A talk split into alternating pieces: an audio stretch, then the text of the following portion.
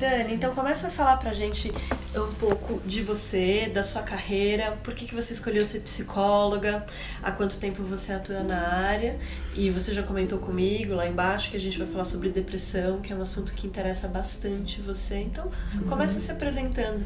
Então tá, eu sou Daniele Carminati, eu me formei em 2007, atuo em clínica né, desde então, que sempre foi a minha área de atuação, né? Fiz uma pós em psicoterapia corporal bioenergética, então é uma análise bioenergética. Ela, ela engloba muito não só o aspecto emocional e comportamental, mas também o, o corpo é, no meio desse processo, então, do desenvolvimento da personalidade. É, então, tudo que acontece no, é, no na nossa vida vai nos causando marcas no nosso corpo e são essas marcas que eu observo, analiso e ajudo então a, a, a transmutar né, esses, esses traumas que acontecem. Ela trabalha muito com a parte de reconexão do emocional com o corpo através da respiração e de alguns exercícios. Então, o que eu vejo, assim, até conectando com o assunto que a gente vai falar sobre a depressão, e aí, já pegando então essa abordagem que eu trabalho, além dessa, eu trabalho com outras né, em paralelo, a Jungiana, própria psicanálise. Dentro da depressão, o que, que acontece né, no, no mecanismo de atuação então das emoções? A gente nasce com uma quantidade de energia disponível para o nosso corpo. E a cada vez que a gente vai passando por alguma frustração na vida, essa quantidade de energia ela vai se condensando em algum é, em alguma parte do nosso corpo. Uh, a depressão ela é uma baixa muito grande nessa quantidade de energia que fica disponível no nosso corpo.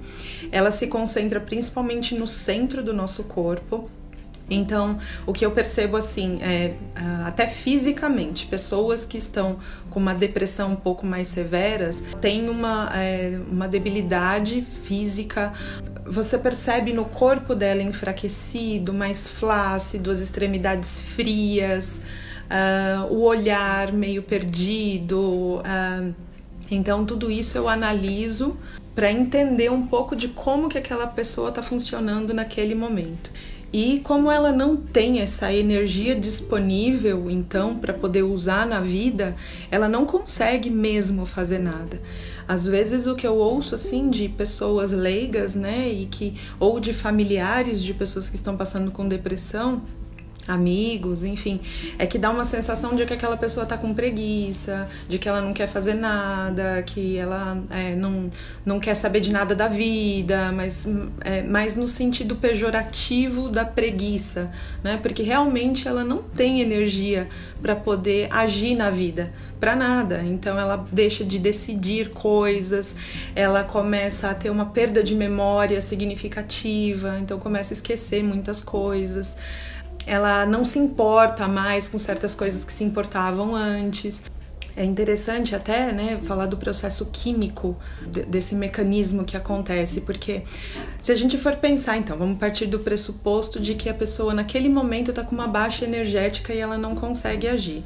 É como se ela tivesse num estado de estresse. Então, o corpo dela está produzindo cortisol o tempo todo ela tem uma baixa da serotonina, da dopamina, então ela não consegue uh, regular toda essa fisiologia então cerebral. Então tem o componente que é químico, tem o componente energético e tem o componente emocional, social inclusive, porque aí também o que, que acontece? A pessoa ela não se sente mais com vontade, ela não tem mais a energia da vontade de produzir nada é, o que acontece é que a sociedade cobra que ela seja produtiva. Um o adulto não produtivo, ele não serve para nada. E ela, essa pessoa passa também a entender que ela não tem um lugar no mundo Olha só como é um ciclo vicioso, uma bola de neve. Uhum. Porque ela não tem vontade, ela é cobrada por não ter vontade, ela se sente culpada por não ter vontade e se sente improdutiva. Se sentindo improdutiva, ela volta a se sentir vazia porque essa é a sensação que dá na depressão e de um vazio muito grande, de uma falta de propósito, de perspectiva também de vida.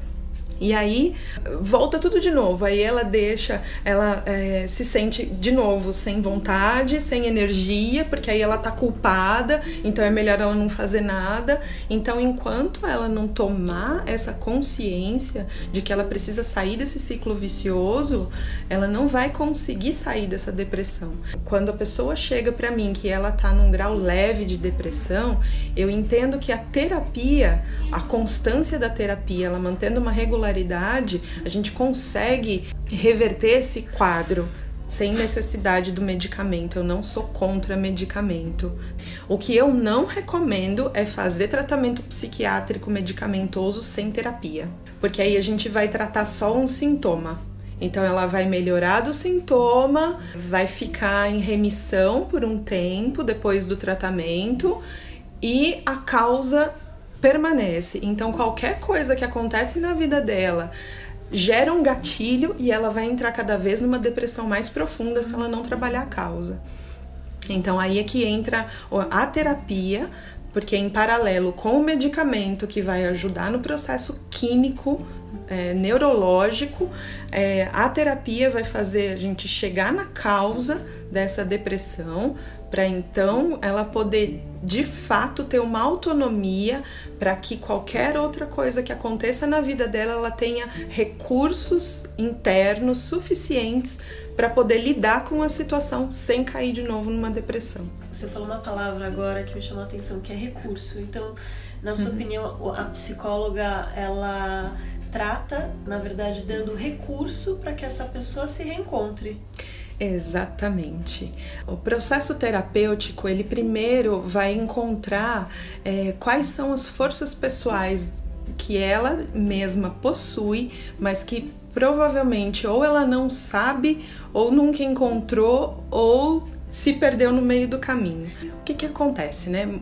O, que eu percebo que muitas vezes a pessoa que entra em depressão é porque ela criou expectativa em alguma coisa. Ou que seja, por exemplo, que eu vejo muito na clínica, ou o término de uma faculdade, ou é, um casamento, ou que, ou que iniciou o casamento, às vezes acontece, ou que terminou um casamento. Às vezes a, a maternidade traz a depressão também. A pessoa, a a mulher acaba de ganhar o filho, ela cria uma expectativa, aquela expectativa não é correspondida e ela entra em depressão porque ela se sente vazia e cria-se uma expectativa daquilo.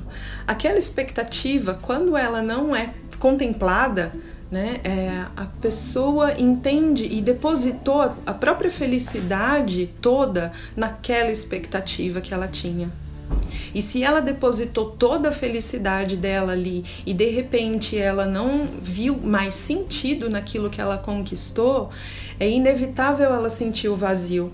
E aí é que ela se perde, aí ela não encontra mais essas forças pessoais que ela tinha antes para lidar com aquele vazio, porque ela criou tanta expectativa de algo que estava por vir do futuro e que aí também gera ansiedade é que ela já não sabe mais é, como conseguir transpor aquilo, porque ela se esquece até mesmo de quem ela é.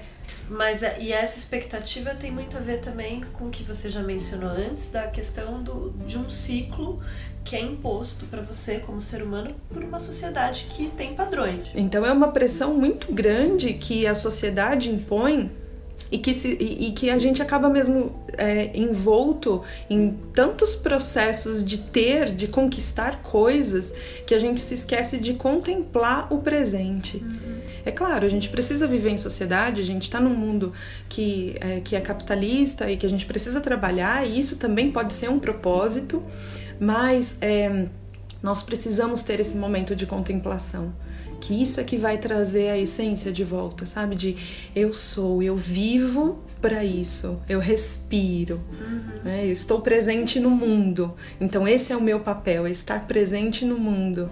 Não necessariamente, ah, eu faço isso, eu ganho dinheiro, eu compro, eu tenho. A gente precisa resgatar um pouco. E aí o meu papel como terapeuta é esse, sabe? Fazer a pessoa resgatar o que, que ela deseja da vida, do ser. Quem é esse ser que está ali vivendo? Que vida é essa que esse ser está vivendo?